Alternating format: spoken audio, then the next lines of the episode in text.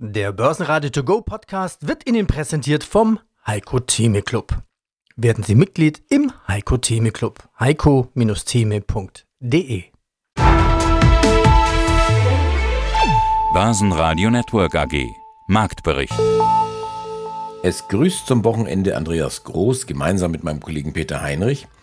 Die Bilanzsaison dreht auf und wir überlegen, ob wir in unserem Aufnahmestudio eine Drehtür einbauen sollen für den unfallfreien Mikrofonwechsel. Ja, mein Name ist Christian Bayer. Ich bin seit Anfang Oktober 2023 CFO der Covestro AG in Leverkusen, einem globalen Chemieunternehmen. Mein Name ist Thomas Trisker. Ich bin seit gut drei Jahren CFO der Foslo AG mit dem Sitz im sauerländischen Verdol der beste Weg, die, die Gleise instand zu halten, ist, wenn man sie von vornherein präventiv pflegt. Sie müssen sich High-Speed-Grinding so vorstellen, das ist wie Zähneputzen. Das heißt, wenn Sie präventiv hier regelmäßig den Service erbringen, haben Sie schon die Gelegenheit, dann auch die Lebensdauer der Schiene nahezu zu verdoppeln.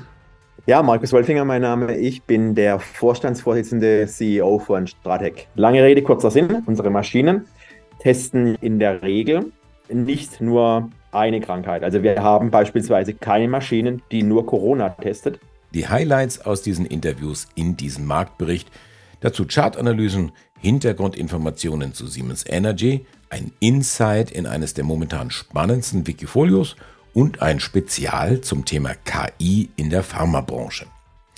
Es ist Freitag, 27. Oktober, das Wochenende steht vor der Tür, es ist ein langes Wochenende, denn in der Nacht zum Sonntag bekommen wir ja unsere geliehene Sommerstunde wieder zurück. Der DAX schließt den letzten Handelstag einer bewegten Woche im Minus. Auf Wochensicht geht es auch nochmal leicht abwärts, allerdings ist die Fallgeschwindigkeit doch deutlich gesunken. Man könnte also sagen, die Börsen fangen sich wieder. Ja, hallo, Jochen Stanzel hier von CMC Markets aus Frankfurt. Er versucht es zumindest. Die Wall Street, wenn wir uns den SP ganz kurz anschauen, hat ja ein tieferes Tief gemacht, ist unter die Oktober-Tiefs gefallen, ist unter die 200-Tage-Linie gefallen. Der DAX wird da aber noch gestützt von zwei Unterstützungen. Einmal von der 14.700, da ist der 100-Wochen-Durchschnitt und dann bei 14.600 Punkten. Das sind zwei starke Unterstützungen. Sollten wir da drunter rauschen, wäre die nächste große Unterstützung erst 900 Punkte tiefer. Im Moment besteht immer noch die Hoffnung, dass diese charttechnische Unterstützung dazu führt, dass wir uns da stabilisieren können. Wir haben mehr Verluste in dieser Woche gehabt, wir hatten aber auch schon mal höhere Kurse gesehen. Wir sind jetzt irgendwo im Mittelfeld. Und das, nachdem die letzte Woche ganz oben begonnen hat und ganz tief geendet hat. Also gibt es in dieser Woche bereits eine Stabilisierung an dieser wichtigen genannten charttechnischen Unterstützung. Und diese Stabilisierung sollte sie denn bis heute Abend halten, muss man dazu sagen, sondern früher an diesem Tag, jetzt 11 Uhr. Sollte sie halten, dann wäre das für die nächste Woche eine Chance für eine Stabilisierung und für neue Käufer, die dann eben mit dieser Zuversicht, ah, letzte Woche hat sich stabilisiert, wieder einsteigen können. Was den Nahen Osten angeht, hast du angesprochen, nun, die Situation hofft man, dass sie nicht eskaliert. Und gerade die Bodenoffensive hatte man ja gedacht, dass sie sofort startet. Mittlerweile wird darüber nachgedacht, ob sie überhaupt starten soll. Also man hofft, dass das nicht eskaliert. Sollte es so sein und jegliche Bodenbildungsambitionen hängen natürlich an dem, was im Nahen Osten passiert, das muss man auch sagen. Deswegen ist das alles auch sehr, sehr zaghaft. Die Schlusskurse am Freitag DAX 14.687 Punkte, ein Minus von 0,3 Prozent. Der MDAX verliert auf 23.772 Punkte, 0,1 Prozent geht's runter. Auch die US-Börsen etwas leichter, obwohl die Konsumenten in Kauflaune bleiben. Brent kostet 88,41 Dollar, Gold unverändert 1983 US-Dollar und der Euro kostet am Freitag 1,0582 Dollar. Ja, mein Name ist Christian Bayer. Ich bin seit Anfang Oktober 2023 CFO der Covestro AG in Leverkusen, einem globalen Chemieunternehmen und war die letzten über zwölf Jahre bei Metro AG in Düsseldorf aktiv, dort als CFO in den letzten Jahren seit 2016. Und der Grund, warum wir heute sprechen, sind ja die aktuellen, die frischen Zahlen nach drei Quartalen. Der Umsatz bleibt unter Druck, 23 Prozent weniger als im Q3 des vergangenen Jahres, 22 Prozent weniger auf Sicht von neun Monaten. Also das geht Hand in Hand. Die Menge Die produzierte Menge geht leicht zurück, der Preis aber deutlich. Warum? Ja, grundsätzlich ist es so, dass wir in einer, wie gesagt, energieintensiven Branche aktiv sind, sodass auch Entwicklungen in den Rohstoffkosten durchaus an den Kunden sowohl im Hochgehen als auch im Runtergehen entsprechend weitergegeben werden. Und wenn wir das vergleichen mit dem Quartal 3 im Jahr 2022, war ja das eine der Hochphasen der Energiekosten. Von daher ist das grundsätzlich absolut klar, dass dann entsprechend auch unsere Verkaufspreise runtergehen, wenn sich die Energiekosten massiv reduzieren. Was für uns wichtig ist, trotz der schwachen Konjunktur und der durchaus noch recht schwachen Nachfragesituation sehen wir, dass sequenziell sich die Volumenreduktion reduziert. Das heißt, wir sehen ein Abflachen der Reduktion und das ist für uns ein ganz, ganz wichtiger Faktor auch zu sehen, dass gegebenenfalls in unseren Endabnehmerindustrien die Kunden auch ihre Vorräte inzwischen runtergefahren haben, sodass ein zusätzlicher Nachfrageschub gegebenenfalls dann auch zu einer relevanten und starken Verbesserung unserer Ergebnisse führen kann. Das sehen wir allerdings für das Jahr 2024 dann auch eher im zweiten Halbjahr sich materialisieren. Mhm. Also das war jetzt die Umsatzseite, Preis und Menge. Wenn wir das Ergebnis ansehen, da müssen wir zwei Preise beobachten, einmal den Einkaufspreis und den Verkaufspreis. Das EBIT sinkt um 8% auf 277 Millionen im dritten Quartal. Unterm Strich bleibt dann ein Minus von 31 Millionen. Und das, so interpretiere ich das, zieht dann auch den Gesamtkonzern nach neun Monaten ins Minus. Wie ich eingangs gesagt hatte, welche Rolle spielen denn jetzt hier die Preise, also Einkauf und Verkauf? Ja, beim EBITDA, was Sie erwähnten mit den 277 Millionen Euro, ist es zunächst für uns wichtig festzuhalten, dass wir hier genau in der Bandbreite unserer Prognose, unserer Guidance für das Q3 entsprechend performt haben und damit die Markterwartungen getroffen haben. Das ist für uns immer wichtig, hier sowohl eine Transparenz als auch eine größtmögliche Vorhersagbarkeit zu generieren.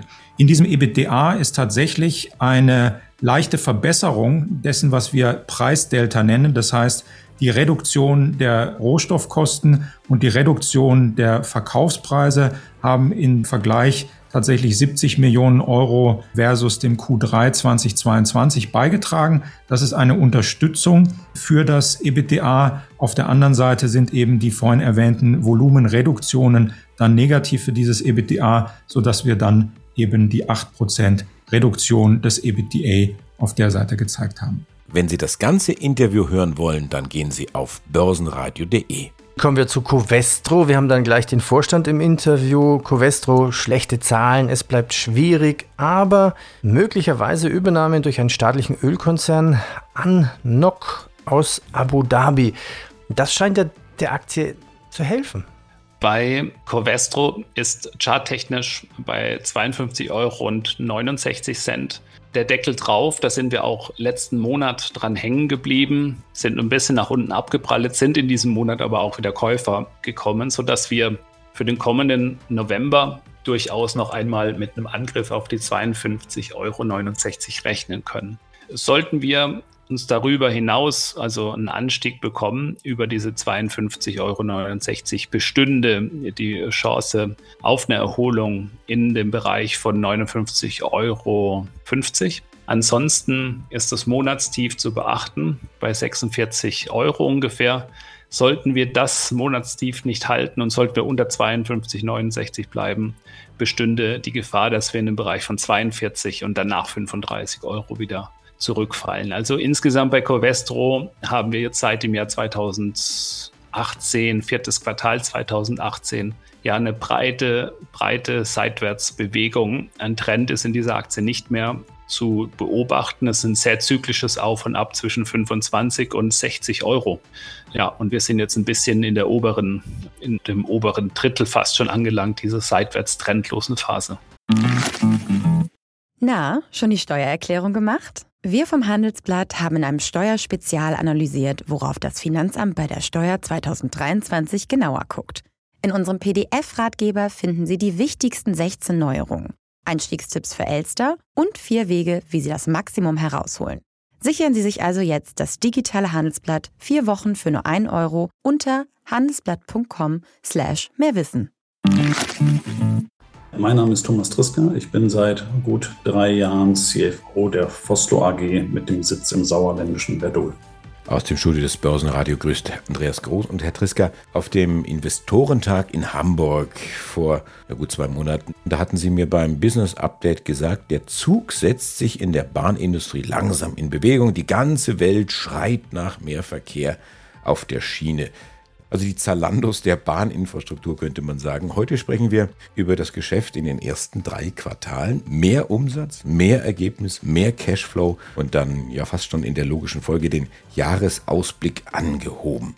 The train is rolling even faster, also der Zug nimmt noch mehr Fahrt auf. Eigentlich in allen Bereichen? Das kann man so sagen. Also wir sind sehr, sehr zufrieden mit der Entwicklung in den ersten neun Monaten. Und insbesondere unser Geschäft mit den Schienenbefestigungen entwickelt sich anhaltend stark. Hier sind wir ursprünglich davon ausgegangen, dass der Zug vielleicht nicht weiter beschleunigt, aber wir sehen, dass die sehr positive Entwicklung gerade hier in diesem Bereich sich weiter fortsetzt. Wir haben schöne Zusatzaufträge aus China und auch aus Mexiko gewonnen, sodass wir ein bisschen positiver dann sogar noch ins vierte Quartal schauen, als wir das bislang getan haben. Dieses Thema mit dem Hochgeschwindigkeitsschleifen hier bei der Deutschen Bahn. 80 km/h. Wie viele von diesen Zügen sind denn da unterwegs? Macht das einer fürs ganze Netz oder äh, wie die Heinzelmännchen Tag und Nacht? Die, wie funktioniert das? Ja, also mit einem würden wir nicht mehr auskommen. Wir haben in Deutschland zwei im Einsatz, die quasi allein für die Deutsche Bahn momentan tätig sind das ist ja nicht nur das Schleifen, sondern wir haben, wir nennen das Ganze Smart HSG. Wir haben unsere Fahrzeuge, und das ist auch eine sehr, sehr positive Entwicklung der letzten Jahre, mit Sensoren ausgestattet und sammeln gleichzeitig Informationen über den Zustand des Fahrwegs und der einzelnen Komponenten, was natürlich für unseren Kunden auch wertvolle Zusatzinformationen sind. Wir können noch mit den beiden Zügen auch ein paar Schichten mehr machen und hier noch weitere Leistungen anbieten. Irgendwann, wenn sich die Nachfrage so fortsetzt, wie wir das momentan einschätzen, werden wir aber in der Tat dann auch uns die Frage stellen müssen, ob wir in einen weiteren Zug investieren sollen oder nicht.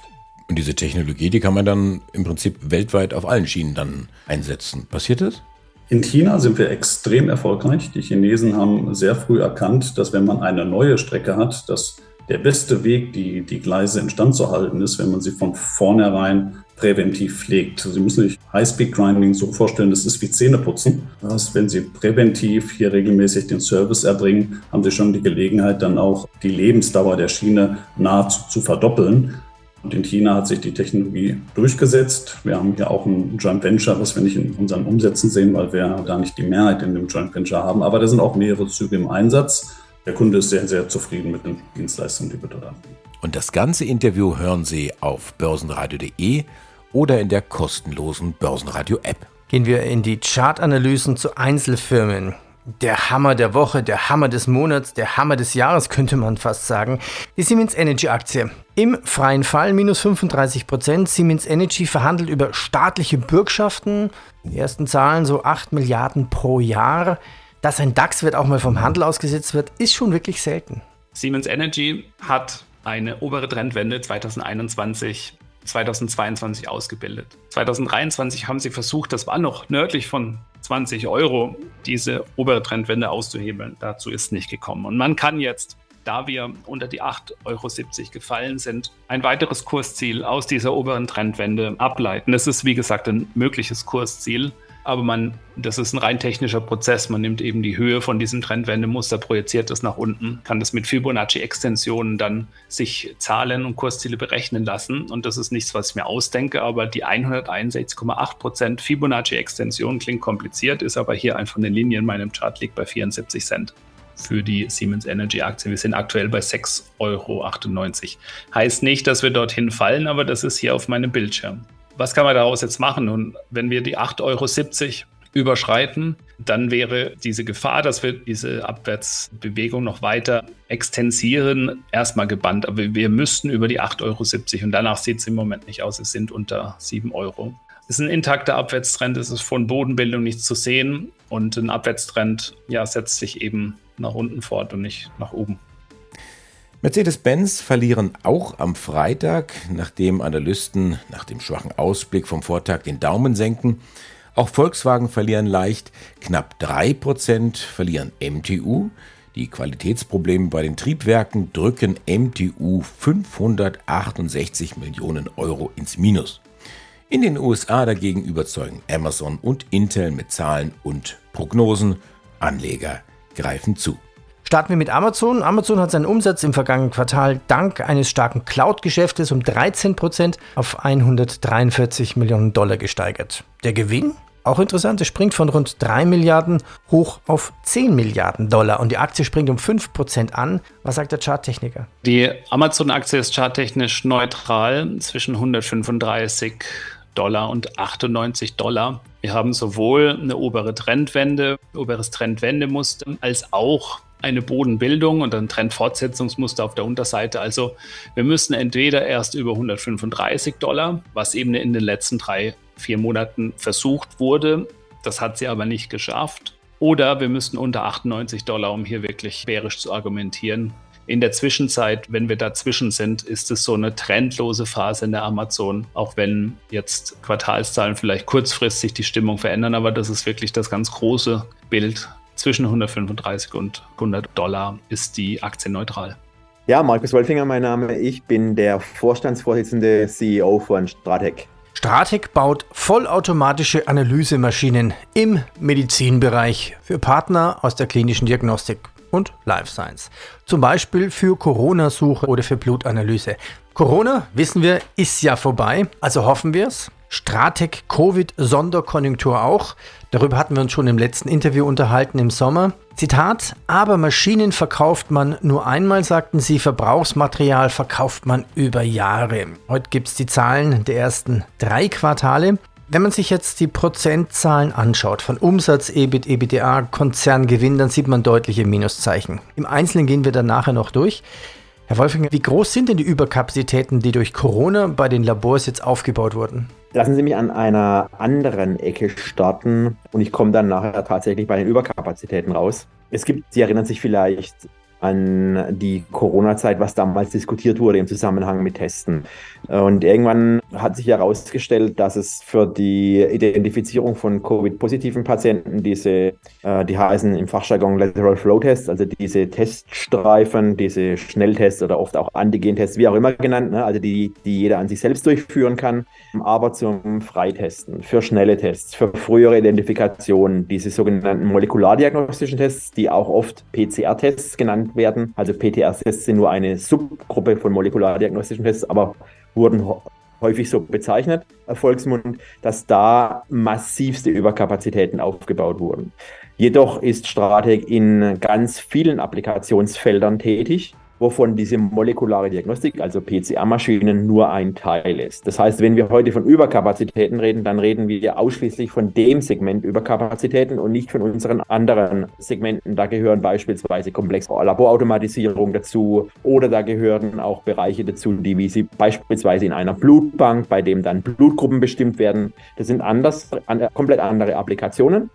Und die waren ja während Corona nicht positiv betroffen und sind somit im Augenblick nicht negativ betroffen, weil sie eben damals keine Überkapazitäten gesehen haben. Lange Rede, kurzer Sinn. Unsere Maschinen testen in der Regel nicht nur eine Krankheit. Also wir haben beispielsweise keine Maschinen, die nur Corona testet. Das ist eine spannende Frage, die hätte ich jetzt auch vorbereitet. Also man muss die Maschine nicht umbauen, um dann von einer Corona-Maschine zu einem anderen System. In keinster Weise. Also das heißt, die Maschinen testen ein weites Spektrum von Krankheiten, aber nicht nur Krankheiten, also sprich nicht nur auf der Suche nach dem Virus oder nach dem Bakterium oder nach dem Pathogen, sondern beispielsweise auch Erbgutveränderungen. Läuft alles auf den gleichen Maschinen, aber wir haben schon einen Schwerpunkt auf den sogenannten Infektionskrankheiten, da gehören auf der einen Seite eben Corona dazu, aber auch HIV und andere sexuell übertragbare Krankheiten. Wenn Sie das ganze Interview hören wollen, dann gehen Sie auf börsenradio.de. Mein Name ist Thomas Zimmermann, ich bin CEO bei Tim Invest und dort für den Tim Invest Europa Plus Fonds zuständig. Der Bedarf der US-Regierung wird ja auch steigen. Dazu gehören ja strukturelle Veränderungen, zum Beispiel wie die Energiewende. Und da wird eine Flut von neuen Anleihen kommen. Meistens hat das ja China gekauft. Jetzt sind wir beim neuen Thema China und US-Staatsanleihen. Also Renditen auf Anleihen steigen, wenn ihr Kurs fällt und umgekehrt. Okay, wir haben heute gesehen, dieser Kampf, wo du gesagt hast, 5% auf die US-Staatsanleihen, dann 5,0 und dann so ein richtiger Kampf, die Marke ist gefallen. Welche Rolle spielt denn jetzt China bei dieser ganzen Story? Ja, da sieht man so ein bisschen, wie die Geopolitik sich jetzt auch immer mehr in die Kapitalmärkte reinfrisst. Also China hat ja einen Riesenbestand an US-Staatsanleihen gehalten.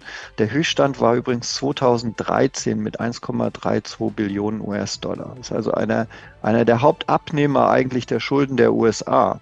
Seitdem hat China aber kontinuierlich seit 2013 diesen, diesen Bestand wieder abgebaut. Im Moment sind es rund 40 Prozent weniger und seitdem Herr Biden Präsident ist, sind es rund 28 Prozent weniger. Abbauen bedeutet, dass China aktiv jeden Monat US-Staatsanleihen verkauft, die natürlich irgendjemand anders kaufen muss. Und das führt natürlich auch dazu, dass die Renditen in den USA steigen. Es gibt eigentlich zwei wesentliche Gründe, warum China das tut. Das eine ist, dass man unabhängig werden will von den USA. Denn man hat gesehen, als Russland in die Ukraine einmarschiert ist, wurden sofort 300 Milliarden US-Dollar an russischen Vermögenswerten eingefroren. Jetzt kann man sich natürlich überlegen, was würde denn passieren, wenn es zum geopolitischen Konflikt rund um Taiwan kommt dann könnte ja theoretisch die USA ähnliche Dinge mit den US-Staatsanleihen im chinesischen Besitz machen. Und deswegen wird wahrscheinlich strategisch werden diese Bestände an US-Staatsanleihen abgebaut. Das erhöht die Rendite für die US-Staatsanleihen. Gleichzeitig verschuldet sich USA immer weiter. Wir haben wahrscheinlich Mitte November wieder einen Shutdown vor uns. Und das gibt jetzt alles ein bisschen Stress an den Kapitalmärkten und das muss man beobachten, wie das weitergeht. Also eine Rendite von zehnjährigen US-Staatsanleihen, die dann Richtung 6, 7 Prozent geht, die ist sicherlich eher kritisch für die Kapitalmärkte. Und deswegen gibt es im Moment zwei Dinge, die man beachten sollte. Einmal diese zehnjährige Rendite und das andere ist natürlich der Ölpreis. Der Börsenpodcast. Künstliche Intelligenz, KI, wird unser Leben verändern. Das hören wir derzeit aus vielen Ecken von Fachleuten und solchen, die es werden wollen. Zwar ist nicht überall künstliche Intelligenz drin, wo KI draufsteht, aber wenn es draufsteht, dann gehen die Bewertungen nach oben.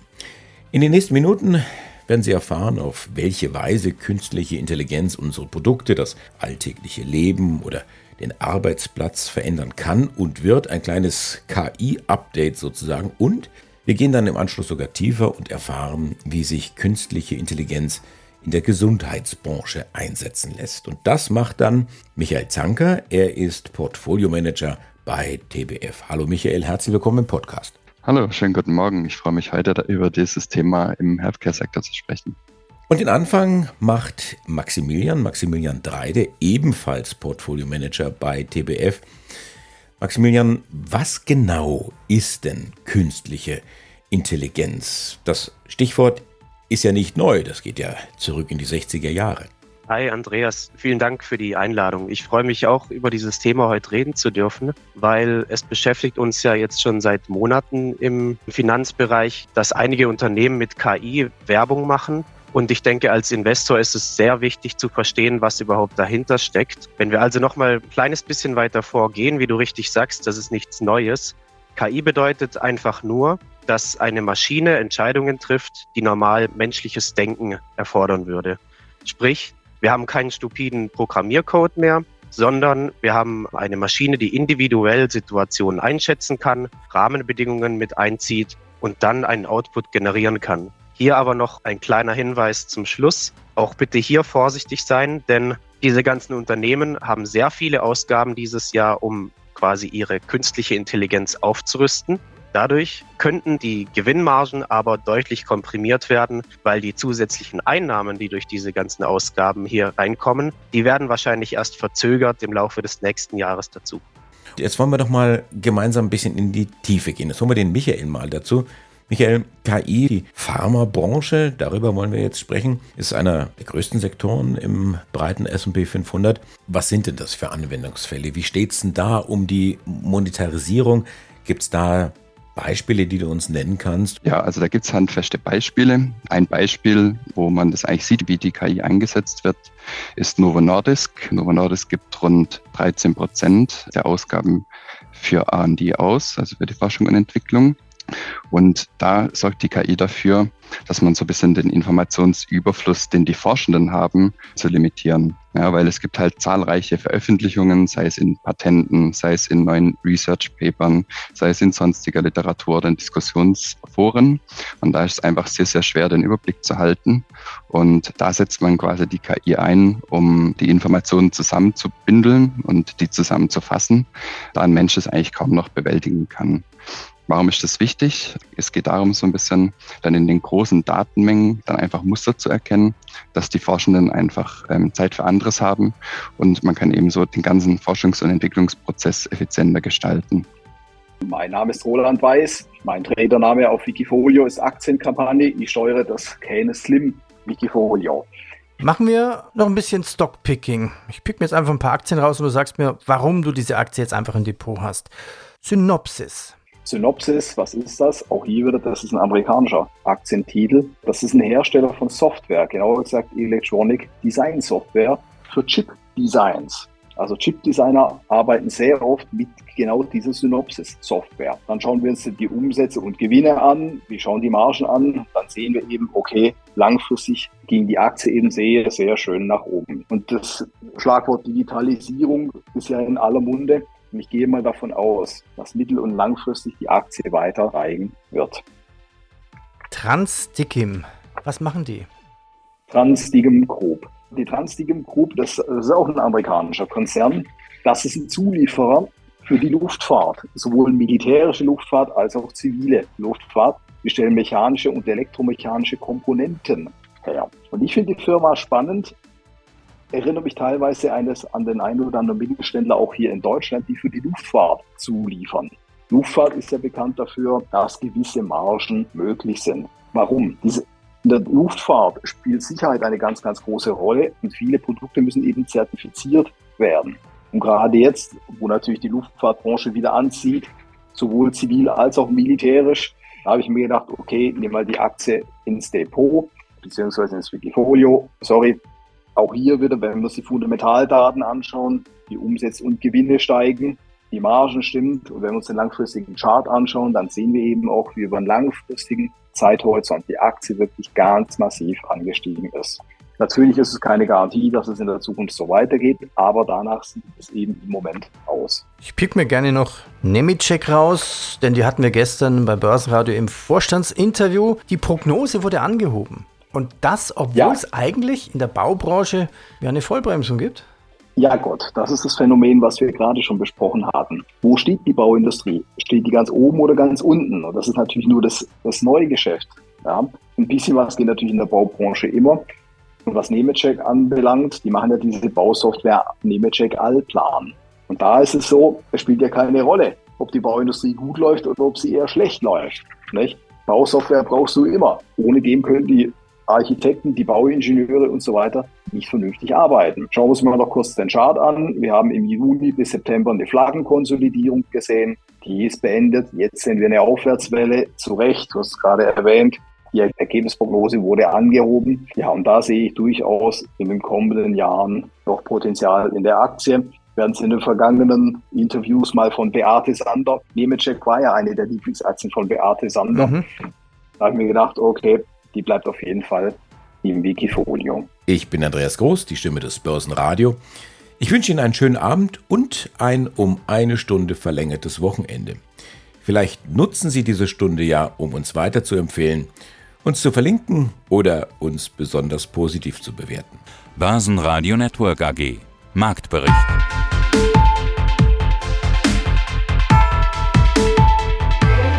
Das Börsenradio Nummer 1. Börsenradio Network AG. Der Börsenradio To Go Podcast wurde Ihnen präsentiert vom Heiko Theme Club. Werden Sie Mitglied im Heiko Theme Club. heiko-theme.de